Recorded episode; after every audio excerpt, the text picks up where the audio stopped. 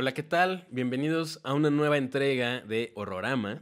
En esta ocasión eh, tenemos un programa muy especial, ¿no, mi queridísimo Dengue? Episodio especial que y vamos a hablar de, de Ghostbusters, que sé que es una de tus películas favoritas. Probable, eh, mira, voy a, voy a atreverme a decir que está fácil dentro de tu top 3. Dengue, no creo que esté en mi top 3, está en mi top 1. ¿Es tu top, es tu película Es favorita? mi película favorita. Ok. ok, ahora, no, no, no es mi película favorita eh, porque oh, creo que es la mejor película de la historia. No. No, tiene que ver con otras cosas. Tiene ¿no? que ver con cosas mucho más personales. Claro, o sea, claro. Es, es esa película que, no sé, a lo mejor en tu caso fue Gremlins, ¿no? La que De acuerdo. viste así más de morrito Sí, y sí. se- te, te marcó. De acuerdo. En mi caso es Ghostbusters. Ghostbusters. Ajá. Ok, pues justamente el día de hoy vamos a platicar de, pues que di- diría como de toda la franquicia un poquito, ¿no? O sea, como de, de las primeras dos, eh, de la tercera que salió en 2016 y de esta última entrega llamada Afterlife, que por ahí tuvimos la oportunidad de ver,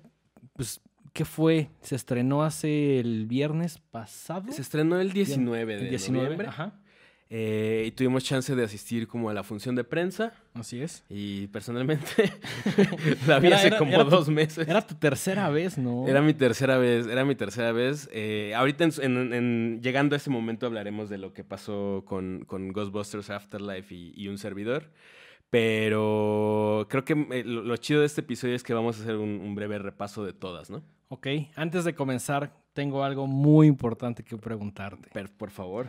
¿Crees en objetos voladores, proyecciones astrales, telepatía mental, percepción extrasensorial, clarividencia, fotografías de espíritus, movimientos telequinéticos, mediums, el monstruo del lago Ness y la teoría de la ciudad perdida de Atlantis? Pues mira, por un cheque mensual, yo voy a creer lo que me digas, güey. Me da muchísimo gusto. Ahora sí podemos comenzar formalmente este episodio. ¿Por cuál quieres empezar, güey? Pues yo creo que lo más correcto sería por el principio, ¿no? ¿Por el principio? Sí, sí, sí. sí, sí. Recuérdame el año en el que salió, 1984. Sí. Ok. Ese año se estrena Ghostbusters, eh, dirigida por Ivan Reitman. ¿no? Que pues eh, eh, eh, tiene una carrera bastante conocida por comedia. Sí. Y pues fue un, o sea, creo que ni ellos se imaginaban el impacto cultural que Sí, iba, no, que iba no, a tener, ¿no? Es, es Sí, un- no. es una cosa que, que marcó a, a muchas generaciones. Me atrevería a decir Ajá. que está casi a la par o un poquito abajo. Igual estoy exagerando, pero porque la amo A demasiado. ver, dime, dime. Pero al nivel de Star Wars, Eh, en cuanto a su impacto. No sé, ¿tú sí, qué opinas? En, en cuanto al impacto, sí, eh, eh, a nivel cultural sobre todo. O sea, quizá, bueno, no quizá, obviamente la franquicia de Star Wars es mucho más grande y tiene un universo expandido y tiene un montón de cosas, que hasta cierto punto Ghostbusters también lo tiene, pero siento que no es tan popular a menos que seas una persona muy clavada. Siento que el universo de Star Wars es un poquito más popular porque hay más. eh, Sí, no, y hay muchas más películas. y sí, todo, ¿no? claro, claro. Sí, exagere, exagere, perdón, perdón, amigos. me Pero, pero llevar. sí creo, sí creo que culturalmente es de estas cosas que ves algo como esto, que es justamente el logo de Ghostbusters.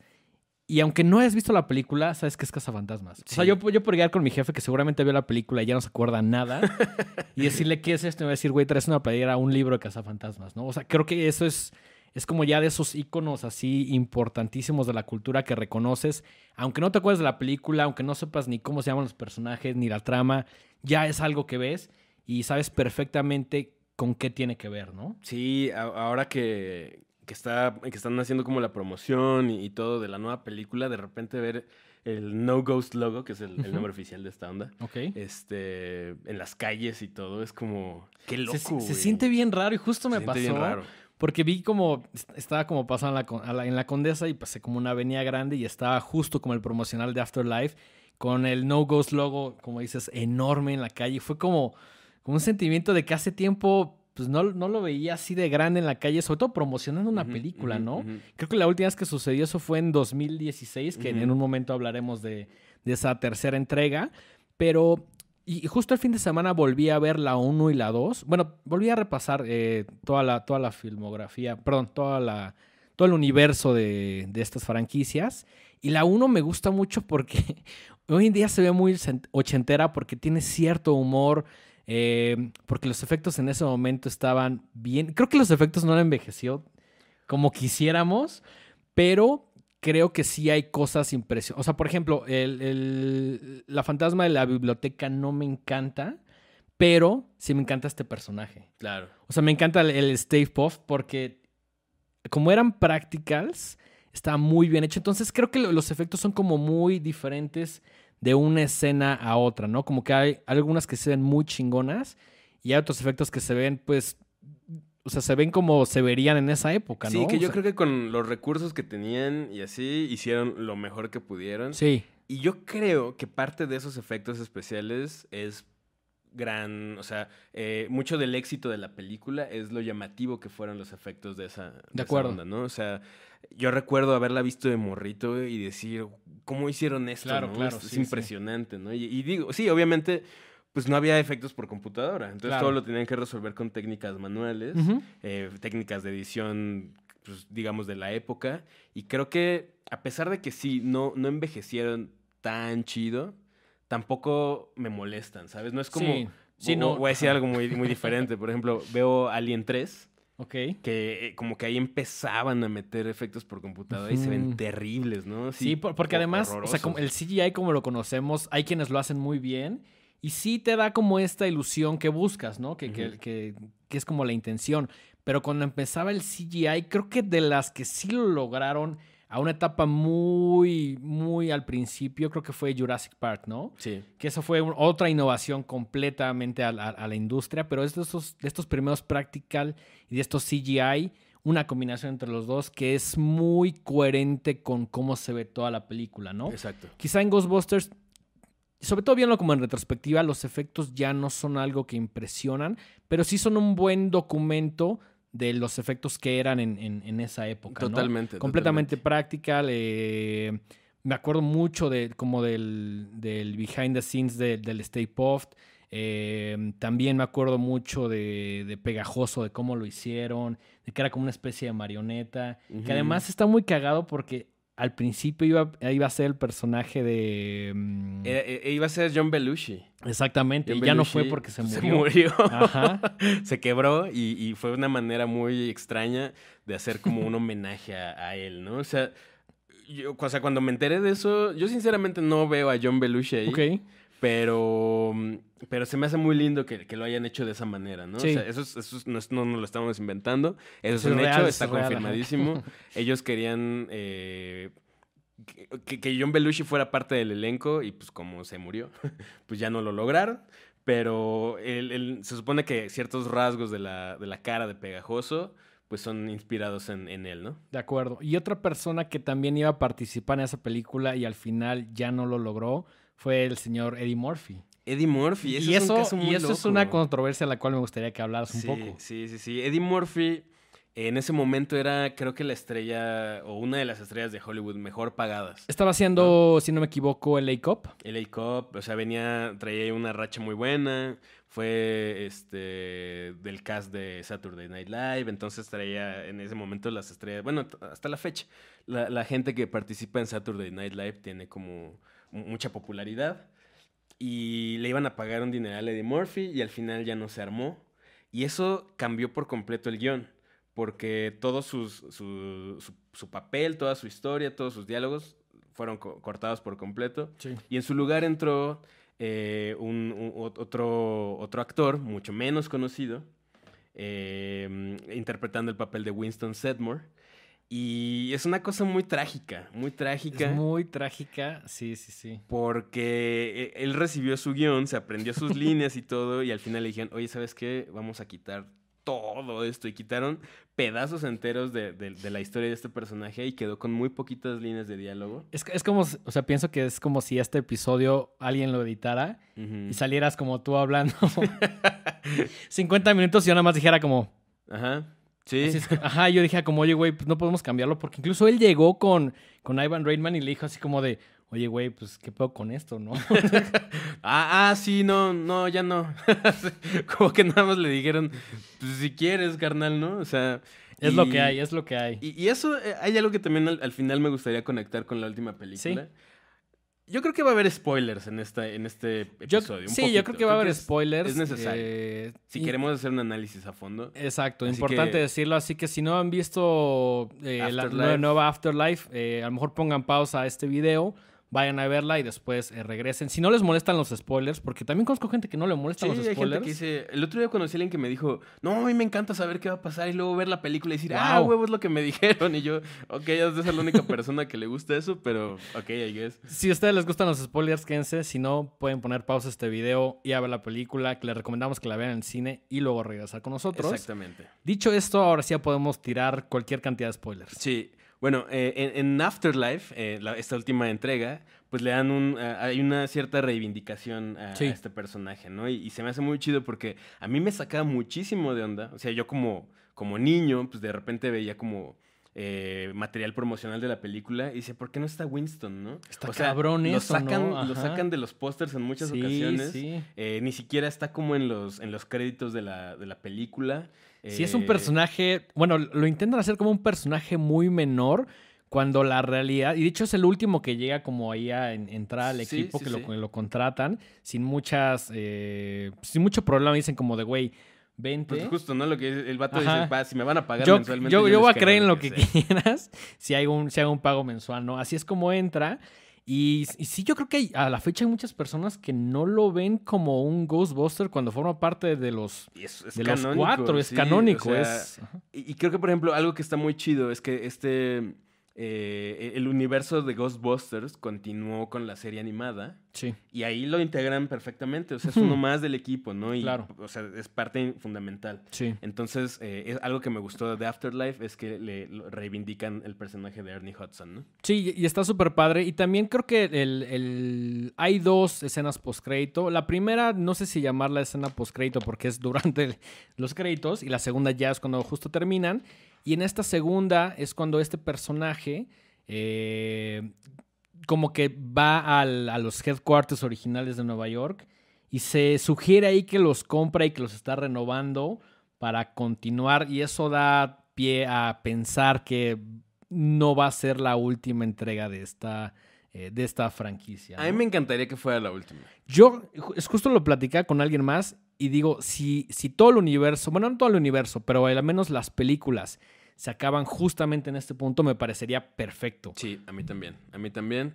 Eh, y justo eso, ¿no? O sea, ponen a, a Ernie Hudson, a Win- Winston Sedmore, como alguien que lo, lo logró, que Sí. tuvo éxito, que le fue bien en los negocios y que... Y, y además me da como un chingo de sentimiento cuando dice, pues, soy como un empresario, pero jamás voy a, ser, a dejar de ser un Ghostbuster, ¿no? Ajá, no, Es súper- esas frases la- así- la- la película tiene momentos realmente emocionantes. Cre- Creo que ya con esto podemos pasar a Afterlife.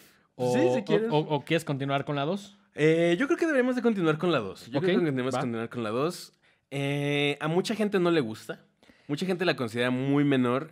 Creo que entiendo por qué. Un poco la, la, el- la historia es muy similar, ¿no? Eh, lo único que se me hace curioso es que, pues, empieza de una manera muy curiosa, ¿no? De repente, eh, después de, de haber salvado Nueva York eh, y ser héroes, así eh, Es- empieza como que están animando una fiesta infantil, ¿no? Eso está cabrón, ¿no? Cuando llegan a la fiesta infantil, porque dices como de, ah, bueno, van a ir a revisar algún caso, algún fantasma, cualquier cosa extraña. Y hay una fiesta infa- infantil donde literal ponen como una grabadora y empiezan como a bailar.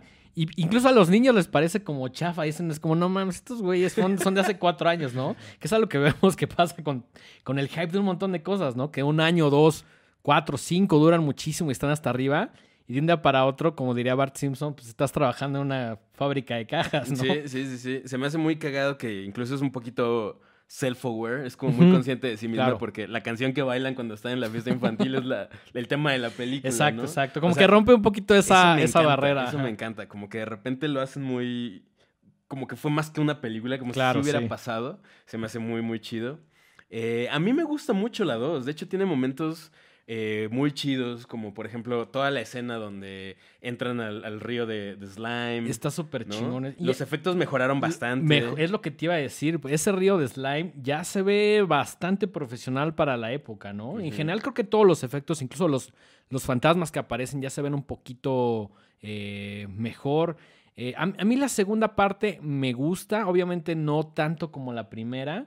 Y creo que llevaba tanto tiempo sin verlas, como poniéndoles toda mi atención, que en algún momento como que las confundí un poquito las historias. No, no sé si te pasó, bueno, quizá no porque tú eres muy, muy fan y lo tienes como muy claro. Pero sí, yo confundí un poquito las historias. Ahora que las volví a ver, sí dije como, ok, está chingona la 2, pero mi favorita siempre va a ser la 1. Y ahora creo que la segunda sí es, de- dentro de toda la franquicia, la, la, se- la segunda que más me gusta. Sí, sí, en, en orden de ranking creo que sí es como... La 2 se queda en el lugar 2. ¿no? dos, Sí. Afterlife y la 3, ¿no? Sí, Digo, o sí, sea, sí, exactamente, em, exactamente. Fíjate que a mí me pasaba algo muy peculiar. Cuando yo estaba muy morro y las veía en VHS o en beta, como eh, gente de nuestra edad, Ajá. eh, me echaba las dos seguidas. Entonces, Ok. para mí siempre las Sí. consideré como una, Sí, una como, sola una, cosa. como un bloque, ¿no? Ajá, un bloque. Justo ¿no? así me la aventé este fin de semana. Ajá. Empecé temprano, empecé como a las 9, puse play y acabó. Y fue como boom, directo a la segunda, ¿no? De hecho, uno de mis chistes favoritos, porque eso sí, ambas están plagadas de one-liners, Sí, de sí. frases icónicas, maravillosas, increíbles. Eh, uno de mis chistes favoritos es el de la 2, cuando están en la. cuando lo están enjuiciando por daños a la ciudad y Sí, etcétera. Y salen los, los fantasmas de los Scoleri Brothers que me Ujú. encantaban. Se me hacen unos efectos Sí, increíbles. sí, sí, sí. Y entonces eh, están causando ahí un caos en la, en la sala, en la, en la corte. Y les dicen, güey, pues detengan a estos fantasmas, ¿no? y entonces agarran su- sus, sus wands y prenden los. eh, Hacen este sonido increíble, Increíble icónico de. sonido. Ajá. ¿No? Y entonces Ray. eh, no, Peter dice do. Y luego Es- Ray. es- dice, Eso está muy fino, güey. Está muy Egon. fino. Ese es de mis chistes favoritos. Ah, y- ese es, ese es un chiste muy clavado, muy musical y muy bonito que queda perfecto mama, con la me película. encanta, me Sí recuerdo que cuando lo vi, lo o sea, este fin de semana, Ajá. volví a escuchar ese chiste y dije, Es no me acordaba de lo bueno que era. Ajá, Creo que las dos tienen un humor similar. Eh, te voy a hacer una pregunta muy injusta. A ver. ¿Crees que son películas de terror? Creo que tienen elementos Sí. muy, muy básicos, pero creo que esencialmente es una comedia. Sí. Por eso, eh, en, este, en este programa, cuando me preguntaste en algún momento que si era, que si era de mis. O sea, si, si la consideré como de mis películas de terror favorita, no la menciono. Pero cre- creo que tiene los suficientes elementos como para pertenecer al universo, ¿no? De entrada está hablando de fantasmas. Aunque sea una versión muy caricaturizada de, de Sí. estos, pues tema de- habla de temas paranormales. Exacto, y, exacto. algo que nos gusta, como siempre lo mencionamos, son los practical effects, que aquí están súper presentes. Entonces yo creo que por eso también era importante hablar en, en Horrorama de, de los Ghostbusters, ¿no? Sí, yo, me pasa justo lo mismo. Si tuviera que meterla únicamente en una caja, eh, sería comedia, pero sí está repleta eh, no solo de humor, sino también de temas paranormales, obviamente, de fantasmas, eh, Posesiones clarividencia, incluso, posesiones, ¿no? como todas estas cosas que rebasan un poquito lo, lo sobrenatural, ¿no? Me gusta mucho que esté tratando todos estos temas. Creo que al final del día sí es una película familiar. Totalmente. Hay un par de escenas en la primera Ajá. muy extrañas. Es, es- esa escena. Ya sabes cuál Sí, estamos sí, sí, sí, hablando. sí. ¿no? Hay- una escena donde justo eh, después del- de, que capturan a Pegajoso empiezan a ver como un, un repunte de actividad paranormal en toda la ciudad y hay muchas cosas que están pasando. Y hay una escena rarísima que a mí se me, me sacaba mucho de onda cuando era morro Sí. y que como que no le entendía muy bien qué estaba pasando y siento que rompe un poquito con el ritmo de toda la película. Pero hay un montaje musical donde Sí. una de las escenas eh, está eh, el personaje de Dan Aykroyd, Ujú. eh, Ray Stantz, acostado y al parecer un fantasma llega y le desabrotona el pantalón y pues no se ve a cámara, pero te da a entender de que le hace una felación. ¿no? Exactamente. Que, Y- que es algo, no sé, hasta un poco fuera de contexto. Está muy fuera de contexto. O sea, siento que esa escena fue el capricho de alguien. No, Sí, no sé no si de. Ivan Reitman o de quién, pero siento que fue el capricho de decir como, vamos a subirle un poquito el, el- el volumen a esta parte. Eh, de niño, pues obviamente como que no lo entiendes bien. De grande, como que ya lo entiendes, pero no sé si es gracioso. No sé, no sé, esa escena me saca mucho de onda. Pero quitando esa escena, yo creo que en general son películas bastante familiares. Sí, ¿no? el- humor siento que que, es un humor distinto al que Sí, se claro. consideraría una película familiar hoy en día. Sí. Pero no por eso creo que alguien. O sea, no- es una película que puedes poner un sábado en tu casa y toda la familia la puede disfrutar y pasársela chido. ¿no? Ok. Lo cual también creo que es algo que me hizo verla tanto, ¿no? O sea, no, no había como problema en que la viera, no, no tiene violencia per se, Ajá. entonces eh, pues mis papás me la ponían y me la ponían y la ponían y, nunca hubo ningún problema, ¿no? Hay como mucha violencia ficticia que también creo que dentro del universo es muy coherente y que no, no pasa nada si, si se ve sin supervisión Sí, eh, claro. adulta. Entonces, eh, era era un poquito como en la mezcla del humor, la mezcla de los temas, de los personajes. Creo que al final del día sí era una receta, o sigue siendo una receta para hacer una película muy popular, ¿no? Esto me lleva a la siguiente pregunta, que creo que nunca te la he hecho, a pesar de que hemos hablado cantidad de horas de Ghostbusters.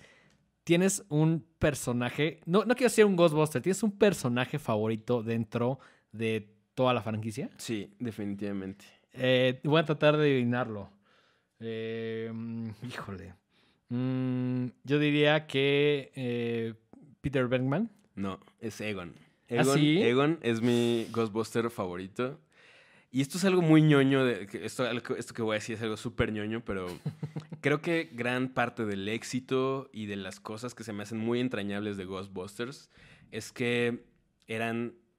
O sea, eran, son héroes. Partamos de eso, ¿no? Son Sí. héroes. Están salvando al mundo, ¿De acuerdo?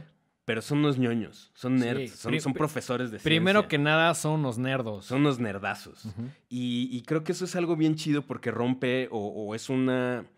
No sé si lo intentaron como una crítica, pero definitivamente es algo que contrasta mucho con todo el tema de eh, lo que es un héroe para las películas de acción de los ochentas. Sí. ¿no? ¿no? En las películas de acción de los ochentas estaba tipos grandes, fuertes. Este hipermachismo, ¿no? Ah, exacto, Así, exacto. güeyes mamados con armas gigantes. También muy sexualizado, ¿no? Muy sexualizado, este, pues, se cogen a todas las morras, ¿no? O sea, esa es como la, la idea de este super macho que salva el día, salva el mundo eh, y nadie más puede contra él, ¿no? Y aquí son cuatro güeyes completamente héroes improbables que salvan el mundo con ciencia.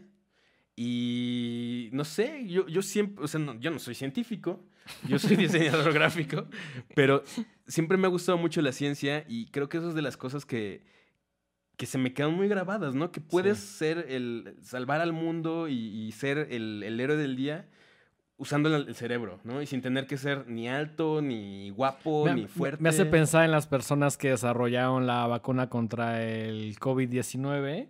Pues de alguna manera también eran unos ñoños Pues sí. pues, rifándosela, ¿no? Diciendo como, güey, o sea, al final del día es solucionar o controlar un problema. En Ghostbusters tienes fantasmas, en el mundo real es una, Una enfermedad. una un enfermedad terrible que mata personas, ¿no? Entonces, creo que lo, lo podríamos eh, contextualizar de alguna manera. Eh, no, no sabía que, que, que Egon era tu personaje favorito. Y ahora y es el más ñoño de todos. Ajá, y, sea- y ahora entiendo por qué conectaste todavía más con Afterlife. Sí, sí, sí, sí, sí. O sea, to- por ejemplo, todos siento que le aportaban algo al equipo, ¿no? Todo, todo es un, un equipo muy balanceado. Eh, Ray siempre fue como el, el- el más inocente, el más. Ajá, como el onda, más- El bonachón. Tonto, entre comillas. Entre comillas. Entre ¿no? comillas. Sí, el más. El más sí, bonachón, el más bonachón, sí. digámoslo. Peter siempre era como el más, este, el, el mujeriego. Ajá, el que a como el pesar de ser buena onda, ajá. Era como el cool, ¿no? Sí, como sí. que el que se quería ligar a todas las morras. Ok, ok. Y Egon estaba tan en su onda y es el que, pues prácticamente el que inventa todas las cosas, todo el equipo. Y eso se me hacía súper chido. Que digo, esto no tiene tanto que ver con Ghostbusters, pero curiosamente mi tortuga ninja favorita era, era Donatello, por lo mismo. Porque era, el- más el inventor, científica. era el científico. La, la mía siempre fue Rafael. A pesar de que tenía la- el arma más chafa, pues esos como trinches siempre me parecieron bastante, bastante chafas. Creo que Leonardo era el que tenía el... Bueno, no sé, los chacos también estaban buenos, güey. La el más chafa es el, el arma de Donatello, era un palo. Era un palo, ajá, era como un báculo, un mastín, Un, un güey. bastín, un mastín, un mastín de madera. Exactamente. Este, pero, ajá, entonces como que siempre yo sentí cierta afinidad por personajes como más, entre comillas, Intelectuales. ¿no? Eh, y, y entonces, eh, también algo muy importante de mencionar es que el guion lo escribió Ivan Reitman junto con. Harold Ramis, que es el que interpreta a Egon, ¿no? Sí. Entonces, em, bueno, regresando a, lo que, a la idea que estaba haciendo, ¿no? Eh, Egon era como el más ñoño y el, el- como el cerebro del equipo, y Winston era como la parte pues, pues, más vivales, ¿no? Así como de, ah, no me importa lo que estén haciendo, si me van a pagar, yo, yo le entro, ¿no? Sí, claro, era, era como el, el contraste con los demás de una persona que necesitaba trabajo y dijo, pues esto está chingón, le voy a entrar y al final del día sí es, es de los personajes importantes, es un Ghostbuster dentro de los cuatro, si lo vemos como estrictamente, y creo que justamente como comentas en Afterlife ya se le da el, eh, ese, ese reconocimiento, ese papel que tiene, y como vemos en la segunda escena postcrédito, él va a dar, o se sugiere que va a dar como esta continuidad a, a- a lo que es Ghostbusters ya en nuestros tiempos, ¿no? ¿Cuál es tu, tu Ghostbuster favorito? por qué? Em, híjole. No sé. Yo, yo- yo diría que. que Peter Bregman. Porque pues es como el más buena onda, es Bill Murray. Es, ya sabes. O sea.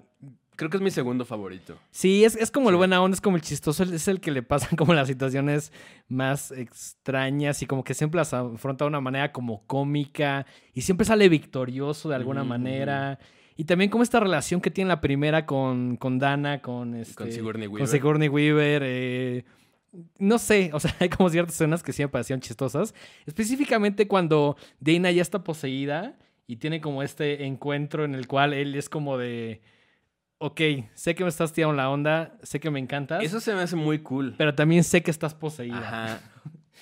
O sea, pudiendo aprovecharse de la situación Claro. y todo, prefiere no hacerlo, ¿no? Y Como, que juega un poco con la idea de hacerlo, pues sabes que al final no lo va a hacer. Sí, no, no, no. Porque puede ser eh, este tipo como más desmadroso, como más, eh, pues sí, de alguna manera mujeriego, pero esa escena te muestra que tiene ciertos valores o que es suficientemente tímido como para aprovecharse de la situación de una mujer poseída. Fíjate que me gustó lo que dijiste. Creo que al final del día todos tienen como buenos valores. O sea, Sí. todos son personajes que, que puedes confiar en que tienen valores y que no son unos pasados de lanza, ¿no? Sí, Unos- claro. unos Creo que aquí no, no, no se juega con la idea de este antihéroe No, no, como, más, como más macho, como más malo. Al contrario, se trata de científicos, de personas con las cuales de alguna manera te puedes relacionar si es un poco ñoño como nosotros. O si no, creo que es, es- es factible que, que conectes con los personajes. Este, entonces sí, yo diría que, que Pete es, es- es mi favorito. Ok. Em, ¿Qué es lo que más te gusta a ti de la segunda? De la dos. De la segunda, que hasta cierto punto mm, se aleja de... Como, como que intenta continuar una historia y lo hace bien.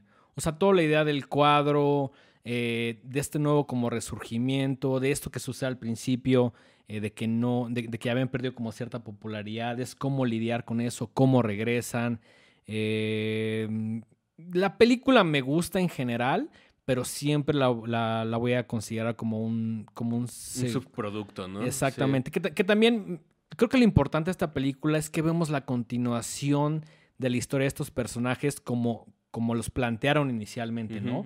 Que es algo que ya no se ve en, en- en el resto de la franquicia, ¿no? Claro. Es como tu segunda oportunidad de ver esta continuación con los personajes, con el cast original. Y creo que eso le da mucho valor a la película, más allá de que la historia, historia sea o no atractiva, ¿no? O sea, creo que esta oportunidad de ver eh, la continuación Se tal siente cual- natural, ¿no? Se Sí, siente como sí. muy natural. Me gusta que, por ejemplo, Peter ahora es un persona, un este conductor de, de televisión, ¿no? Ajá. Eh, Sí, que tiene ahí como su talk show, ajá. nocturno ahí de disque cosas paranormales.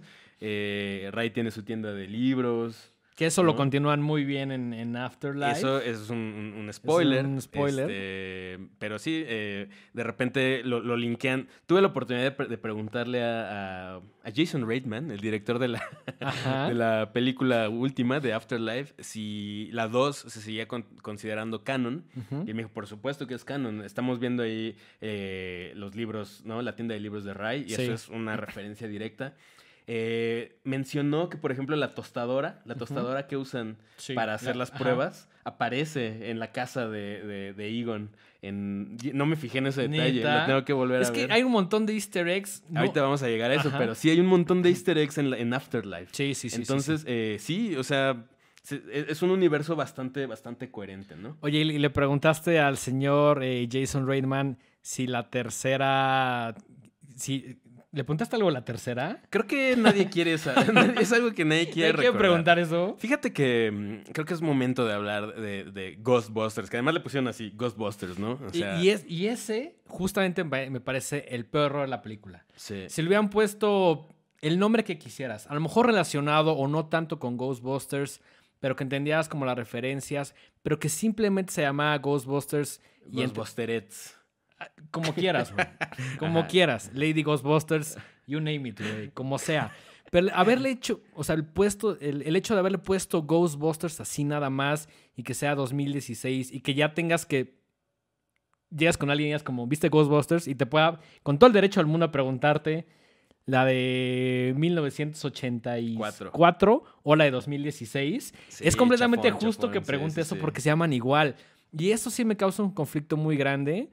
Eh, yo no la había visto, la vi el fin de semana.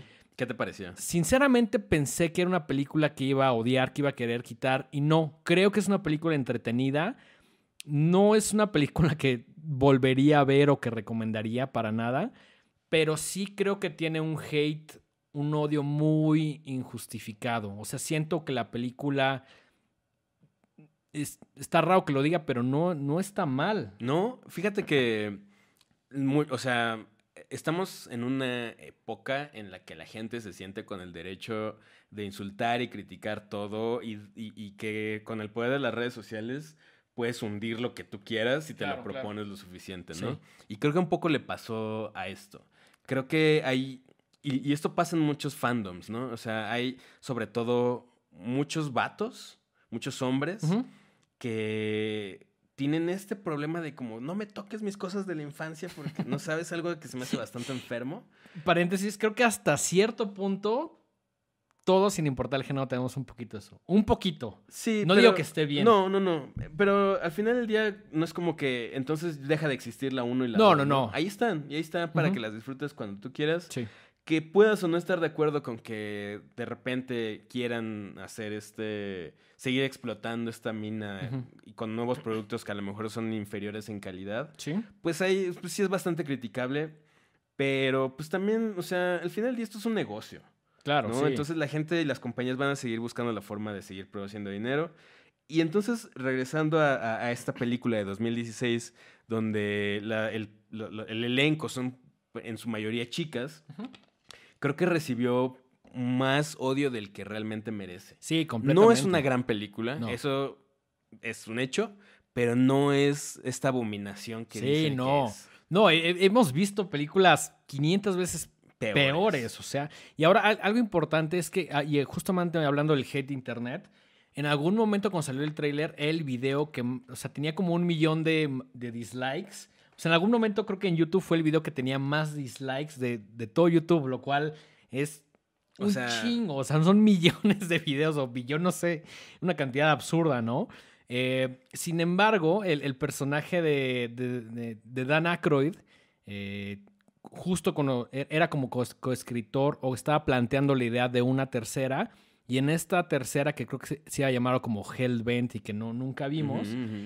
Él cuando estaba haciendo o planteando las ideas, cambió un poquito el cast, cambió a dos personajes y agregó a dos personajes que eran mujeres. Sí. Entonces, desde ahí, Desde ahí de- desde ahí creo tener, que ya ajá. hay que eh, pensar en el, en el hate, ¿no? Sí, sí, sí. Em, sigue siendo una comedia, Sí. ¿no? Creo que tiene a unas comediantes bastante exitosas. Melissa Mm. McCarthy creo que es una gran comediante.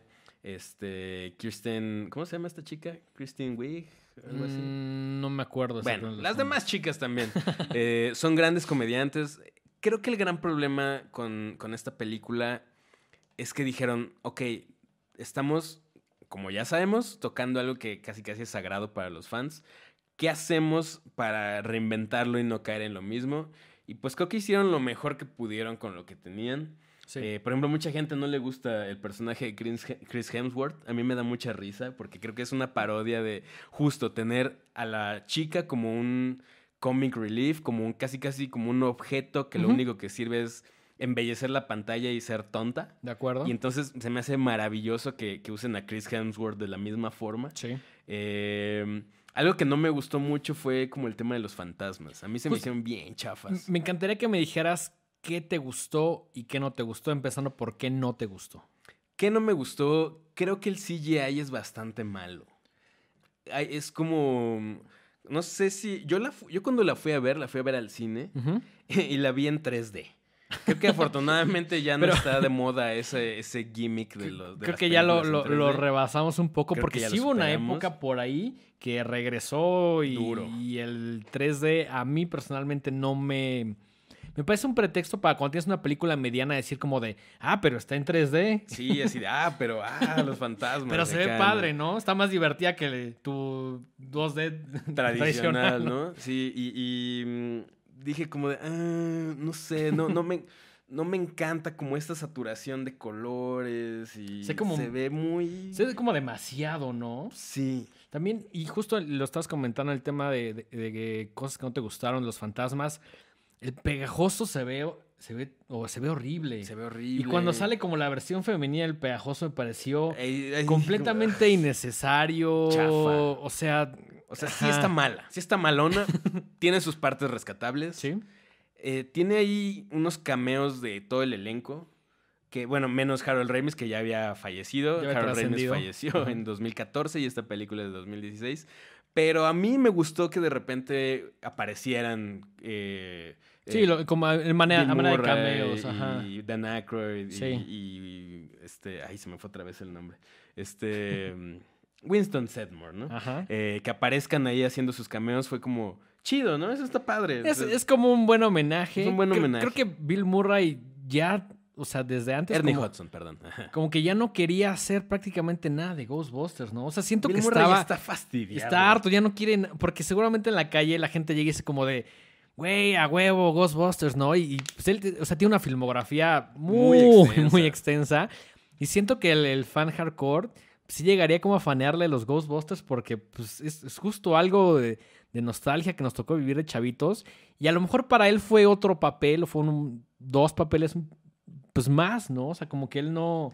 Como que él no se clavó con esta idea de decir, como, güey, está súper chido. A lo mejor en su momento le gustó, pero fue otro día de trabajo, ¿no? Entonces, Sí, sí. que lleguen personas como a fanearte y, además el nivel de fanbase que hay es inmenso. Oye, Denguito, ¿has visto el documental? El documental de... de- no de- bueno, yo conozco dos documentales. Ujú. Eh, hay uno que se llama Cleaning Up the Town, que habla como de todo el making of de la película. Ajá. Y hay uno que se llama Ghost Head, que es- habla sobre todos los fanáticos de la franquicia. Yo vi el Clean Up the Town, me gustó bastante. eh, y fíjate que el de Ghost Heads no lo encontré. ¿No? Y eso que yo soy bastante bueno para encontrar lo que busco. Ajá. Pero este no lo encontré, lo intenté ver el fin de semana y de hecho quería empezar por ahí, eh, eh, eh, como re- re- volviendo a ver todas estas películas y no lo encontré, entonces si por ahí sabes cómo hallarlo, me encantaría porque es, es un documento que, que justo tengo muchas ganas de ver y, y creo que a pesar de que no he visto ese documental, sí he visto videos de gente que es muy, muy fan, que replica el Proton Pack, eh, que replica el Ecto One, eh, gen- gente obsesionada, lo cual lo digo de una buena manera, está chingón ser tan fan de algo, que se clavan muchísimo y de alguna manera se ha, puer- se ha vuelto como parte de su día a día en cuanto a ir a convenciones, eh, este club de fans que me comentabas en México. Cre- Creo que eh, este documental, o sea, no es indispensable, obviamente. Yo obviamente lo vi por, pues, porque soy un pinche ñoño. Pero justo, creo que es una hora y media de esto que estás diciendo tú, Sí. ¿no? Es como de ver las historias. Se, se centran como en varias historias de diferentes fans alrededor del mundo. Y te cuentan cómo, pues, cómo, le- cómo empezaron a ver las películas, cómo empezaron a coleccionar cosas, cómo se eh, tienen... em, Actualmente Ghostbusters cuenta como una, con unas oficinas que se llaman Ghost Corps, donde administran todo lo relacionado a la franquicia.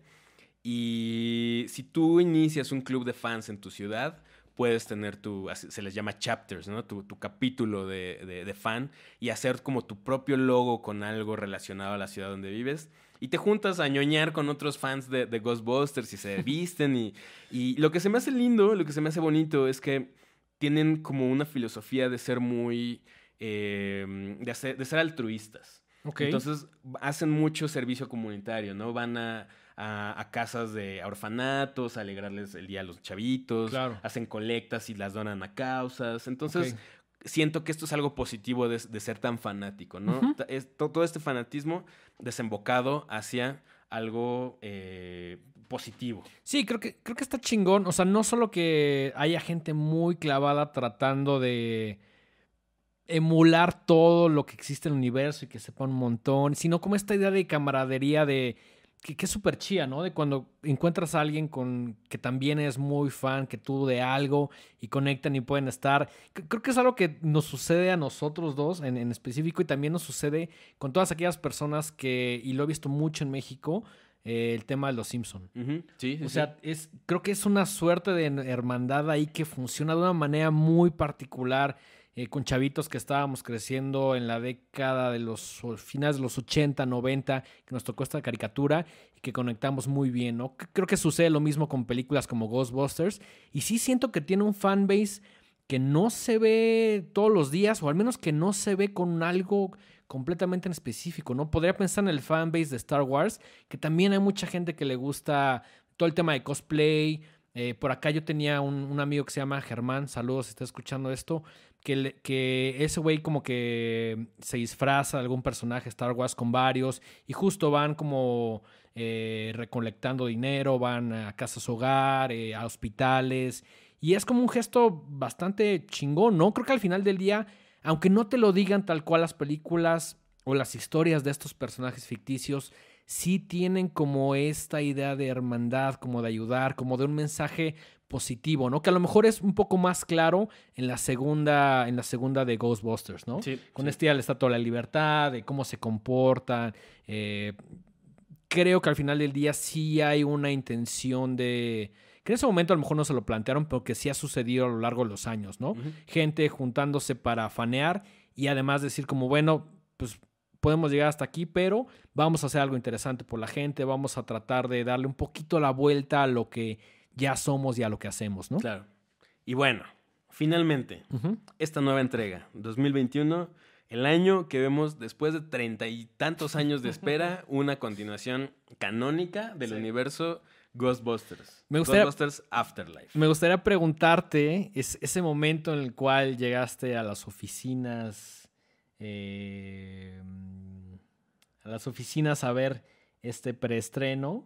Ah, bueno, ok, aquí les, les voy a poco, contar ajá. algo, amigos. Este, pues soy bien fan, ¿no? soy A ver, bien fan. paréntesis, los voy a poner en contexto. Mike eh, hizo la imagen para el Festival de Cine de Morelia de este año, eh, 2021. La película estelar, si no me recuerdo, si no mal recuerdo, era Ghostbusters. Entonces tuviste que hacer una imagen eh, relacionada con la película, pero también con la ciudad de Morelia. Eh, el resultado me gustó mucho, creo que a la gente en general. Eh, y ahora sí cuenta cómo terminaste en, en esta función. Pues es que miren, eh, desde que supe que se iba a estrenar esta película, yo intenté contactar al director de alguna manera para decirle, a ver, amigo Jason Reitman, hijo del director Ivan Reitman, de alguna manera quiero colaborar con esta película, Sí. quiero ser parte de esto porque para mí es muy especial. Claro. Entonces me estuve buscando por todos los medios posibles cómo meterme y cómo clavarme. Y esta película la distribuye Sony. Eh, eso no es ningún secreto, No. ¿no? Eh, entonces conseguí ahí un contacto en, en- en Sony y les planteé el, el panorama. Les dije, miren, yo me dedico a hacer esto, soy ilustrador. eh, ¿De qué manera me puedo sumar? Así de, bueno, ¿qué, qué hacemos, no? ¿Cómo le hacemos? No, es- está increíble. O sea, creo que es la manera de conseguir cosas hoy en día, ¿no? Sí, o sea, llegar y decir, aquí estoy. Aquí estoy. ¿Qué onda? ¿Qué, se arma? Ajá. O sea, hay una frase que a mí me, me resuena muy seguido, que es esto de, el quien no habla, Dios no lo oye, ¿no? Tal cual. Entonces, creo que hubiera sido increíble que maravillosa y mágicamente Sony Pictures me mandara un mail así de, oye, sabemos que eres bien fan, ¿quieres hacer algo? El mundo no funciona así. Pero el mundo no funciona así, amigos, o en la mayoría de las veces, ¿no? Entonces No. uno tiene que salir a buscar las cosas que uno quiere conseguir. Y así fue como eh, les planteé a, la- a los ejecutivos de Sony la posibilidad de colaborar de alguna manera. Y se portaron increíblemente conmigo y me dijeron, oye, pues creemos que si quieres hacer los pósters te tienes que inspirar. Entonces, y organizaron un, un screening especial para mí en eh, Cinépolis de, de Plaza Santa Fe. Entonces yo vi la película como dos meses antes de su estreno. Y, y, pues, Es- o sea, ese, me ese momento decir- en el Ajá. cual se apaga la luz. No, y, y no sabes, y sabes, sabes que vas a ver sabes, no algo que llevas esperando 30 y Me quería morir de la emoción. O sea, no, no, no era como un sentimiento ya casi físico de decir, güey, estoy a punto de, no sé. Estaba yo en la sala, en una fila solo, con unos cuantos ejecutivos de Sony y de Cinepolis en, en las gradas de atrás. Y cuando ese momento en que se apagó la luz, así se me hizo un nudo en la garganta. Claro, porque claro. neta, esperé treinta y tantos años por Sí. ese momento, ¿sabes? Ok. Y creo que soy de las primeras personas en México de haber visto la película. Seguramente sí. Entonces, eh, posterior a eso, pues me dijeron, bueno, ya la viste. La película se va a estrenar por primera vez en México ante el público en el Festival Internacional de Cine de Morelia. Ok. Y queremos que hagas un póster conmemorativo para que puedas, eh, pues para que la gente, pues para promocionar la película, ¿no? Ok. la película y el festival. La película y el festival. Entonces, pues ahí entró mi reto de hacer algo, una imagen que pues, combinara ambas cosas, ¿no? En, en igual medida. Tanto eh, pues, la, la- la simbología de, de Morelia y del festival, como la, la película. Y entonces hice eh, estos carteles que van a ver en. Aquí no, no se ve en este momento, pero en un green screen muy bonito que tenemos. Eh, y pues es la, la conjunción de, de, pues, lo, lo que son las tradiciones de México, el papel picado, eh, la tradición eh, gráfica de los grabadores, ¿no? Sí. Y por eso modifiqué como al, al- al fantasma. Y por otro lado es como lo que sucedería si colisionaran los universos de Ghostbusters y Morelia, ¿no? Entonces por, esto, por eso vemos esta nube espectral cayendo sobre el lago de Janitzio, ¿no? De acuerdo. Eh, y hablando específicamente de la película, creo que es muy cumplidora. Yo no sabía qué esperar. Las expectativas estaban muy altas. Sí, no, altísimas, altísimas. Eh, y como fan, la avalo. ¿sabes? Ok. Como fan, recibí lo que quería ver. Sí. Me emocionó. Sí, sí, sí soy ese tipo de persona. La primera vez que la vi sí lloré. Yo también. Sí lloré. Yo, yo también. O sea, no, no, no, no estaba berreando, pero sí había lagrimitas en mis ojos, así de, híjole. güey". Sí, o sea, se pasaron de lanza. Ujú. O sea, como ustedes ya saben y como hemos mencionado en este episodio, eh, Harold Ramis falleció en 2014. La película está dedicada a él. Y este es un gran spoiler muy masivo. Si los demás spoilers no les molestaron y siguen aquí escuchando, eh, pues ese momento en el que ya cerca del final de la película aparece Egon. Que lo, lo vemos desde la primera escena, pero de una manera muy sugerida. es muy sugerida. O muy sea, sugerida, mucha sí. gente igual y ni siquiera sabía que era él o no sé. Este, se ve como una silueta nada más. Dices, ah, bueno, esa- ahí se va a limitar la aparición de, de- Sí, de este personaje. y, que va como guiando a su sobrina, Su nieta. a su nieta. Ajá. Va guiando a su nieta como a adentrarse en el mundo y a descubrir un poquito lo que él era por medio de la electricidad, ¿no? Ajá, ajá, ajá. Eh, y sin em- bueno, eh, obviamente ya, eh, o sea, supongo que más o menos saben la trama. Es la familia de Egon que va a, a reencontrarse con un poco la historia que dejó eh, en un pueblo olvidado en Estados Unidos. Y este, pues justo empiezan a pasar cosas paranormales, cosas extrañas, y, y entonces eh, tienen que descubrir qué era lo que estaba ocultando eh, su abuelo, Egon. Spengler, este, y pues salvar al mundo, ¿no? Res- rescatar el día una vez más. Pero justo en estos últimos 10 minutos que de repente el primer gancho así al corazón es cuando vuelve a aparecer el cast original. Sí, es que, adem- No, que además yo tuve la fortuna, me estuve cuidando bastante eh, de, de no ver spoilers porque tú me dijiste, güey, hay spoilers hasta en los juguetes, lo cual es real. La cuenta de Hasbro tiene spoilers, o sea, hay spoilers en la caja de cereal, hay spoilers en todos lados. Yo fui muy cuidadoso de, de no ver nada y hasta cierto punto creo que lo logré porque esa, esa escena sí tuvo el impacto que yo creo que Jason Reitman quería tener en todos estos güeyes que la vimos en la Sí. década de los 80, 90, Sí, ¿no? sí. Cuando ves al cast original ahí, sí, es un momento sumamente conmovedor, es un momento... Jason Reitman decía, yo lo que quiero hacer es regresarle la película a los fans y creo que en ese momento Siento lo, sí. lo hace tal cual. O sea, en ese momento te dice, toma, ahí está lo, lo que creciste. La- ¿Querías Ghostbusters? Toma, ¿no? Toma, así tal cual. Ahí están tus Ghostbusters. Ahí están es lo que querías ver, lo sí. que llevas esperando años. Es con lo que creciste. Es nostalgia también, lo cual es algo que vende muy bien en estos días. Totalmente. Y no Somos creo que no- víctimas de la Y nostalgia. creo que no puedo quejarme porque sí me gusta la nostalgia. A mí, tú me conoces, me encantan las cosas viejas. Sí, sí, sí, sí. Sí, en más de un sentido, sí. este. mm, Y entonces, justo es esto. Es, es como de. ah, este gancho al corazón. Eh, y de repente. Hay dos películas que yo he visto en el cine que he visto que la gente así pierde su mierda por completo. La Ajá. primera es eh, eh, Endgame de, de Marvel. Uf, sí, es- esta, esta batalla cuando aparecen todos los Avengers. La gente estaba gritando en, gente- el, en, el- en la sala. Y eso también sucedió. Y cuando esto también sucedió. El cast original eh, con un Harold Ramis. eh, Eso, eso es el último así. Si creías que ya habías visto todo, de repente hacen un Harold Ramis digital que se ve estúpidamente Muy, realista. muy bien o sea, sí cuidado, creerías sí. que es él. sí. Y ya no podías más. Así, yo, yo ya, yo ya tenía el ojo así de, ay, Dios mío, no puede ser que esté Incluso ese Harold Ramis". pequeño texto que hice. For Harold. Ajá, No, hasta no, es, no, es- otro, es otro, otro buen golpe al corazón. Y güey. algo bien chido es que poquito a poquito te van soltando los cameos, ¿no? O sea, a- a- como a los 20 minutos de haber empezado la película sale Annie Potts, Ujú. que es eh, Janine, Janine. Melnitz de, de la primera y segunda película. Sí. Eh, empiezas a ver ciertos eh, guiños a, a las películas anteriores, ¿no? Los Terror Dogs, eh, toda la, la mención de Ivo Shandor, eh, de Gosser, etc. Los Stay Puffs chiquitos. Los Stay Puffs, ajá. ¿no? O sea, un montón, un montón de, de chistes, ¿no? O sea, por ejemplo, en la- eh, entran a la casa de lo que fue, bueno, de que les dejó Egon. Y están los libros Están los libros formados. apilados como que además, como recordamos, uno. Nadie puede apilar libros. ningún humano puede apilar libros de esa manera. Ajá, ¿no? exactamente. Eh, no sé, está- están todos los eh, aditamentos, ¿no? Está la trampa, está el, el PKE meter. Me, me- ¿no? me enc- me encanta cómo poco a poco eh, la nieta va descubriendo este universo y cómo se va familiarizando con estos objetos que eran como la escena de Electo One me parece Maravillosa. maravillosa. ¿no? O sea, es que Eh, también es un personaje importantísimo dentro, o sea, no es una persona, pero Electo One como personaje es súper importante y está súper presente en Que, que además, no sé si recuerdas, pero este chavito que aparece en Stranger Things que se llama Finn Finn Wolfhard. Ajá. Él ya había usado el traje de cazafantasmas cuando salió en la, si no me equivoco, segunda temporada de Stranger sí, Things. sí. Entonces es, es como ah, cerrar un... Como ver el círculo completo, ¿no? Eh, cosas que no te gustaron de esta película. Ay, es que es difícil, o sea, O a lo mejor cosas que, que dijiste como, esto puede, puede haber estado mejor, esto se lo debieron haber ahorrado. es que mira, voy a hacer algo que normalmente no hago y, y es que soy muy, soy muy parcial ante esta película.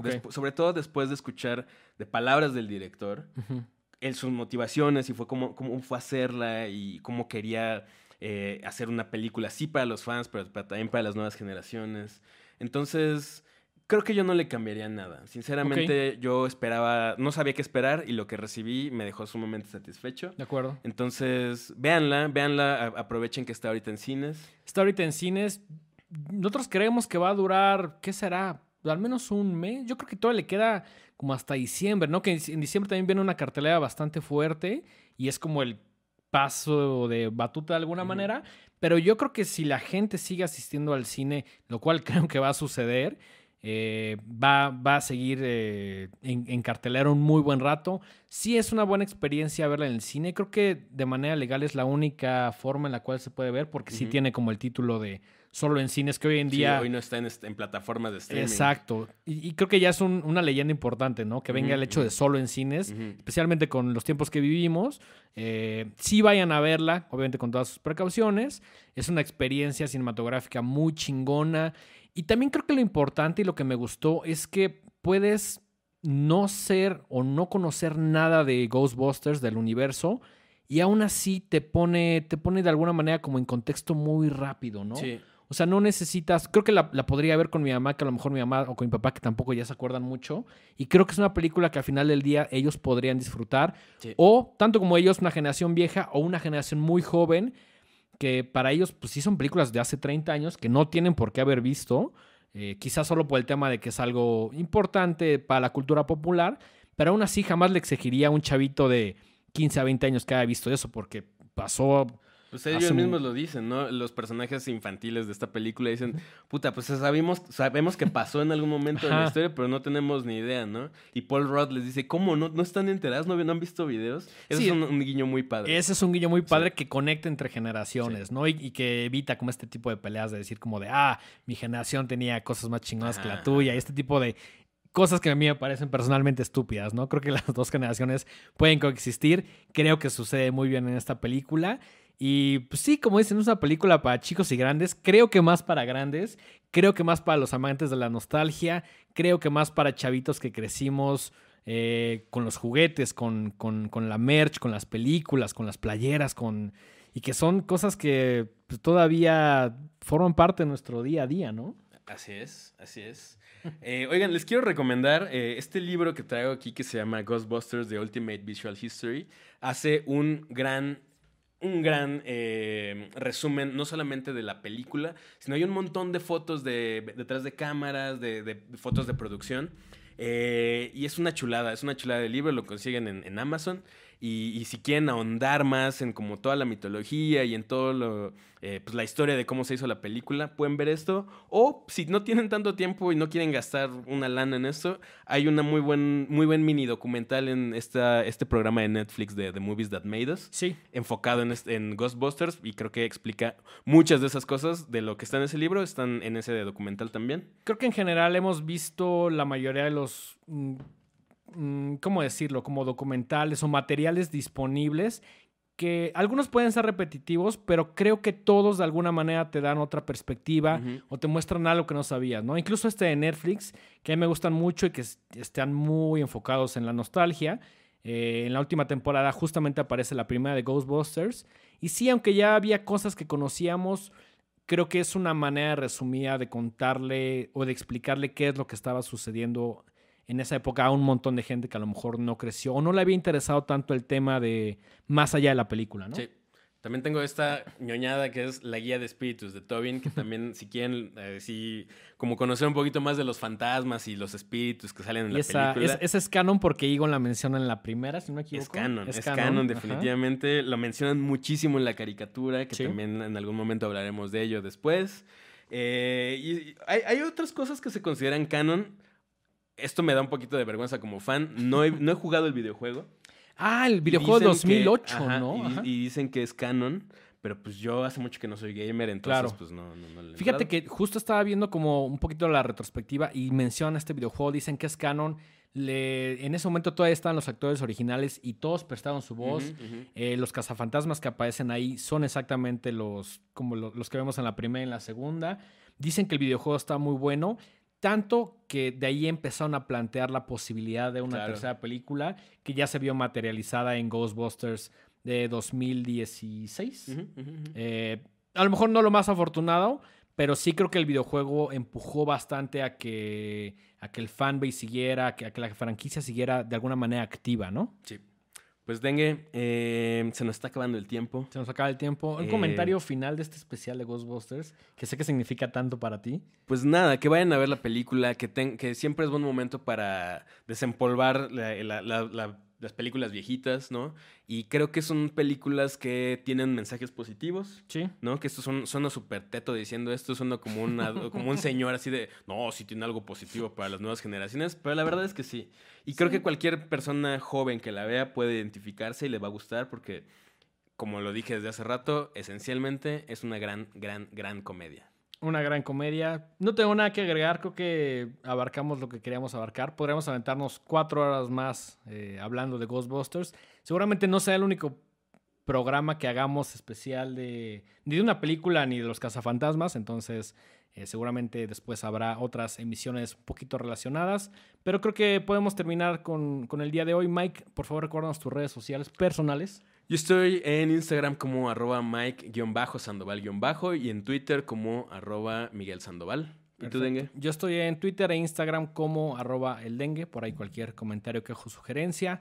Recuerdan las redes sociales de este programa. Estamos en todos lados como arroba los horrorama, ya sea en Instagram, futuramente en TikTok y en YouTube y etcétera. Y pues ya, ya se la saben. Ahí déjenos sus comentarios. Si les gustó este video, compártanlo o no, como ustedes quieran, solo véanlo. no, sí, compártanlo. Compártanlo porque queremos que llegue a mucha gente. Pero bueno. Todo por hoy. Eso es todo por hoy. Muchas, gracias, Mike. Muchas gracias. Buenas noches. Hasta luego. Nos vemos.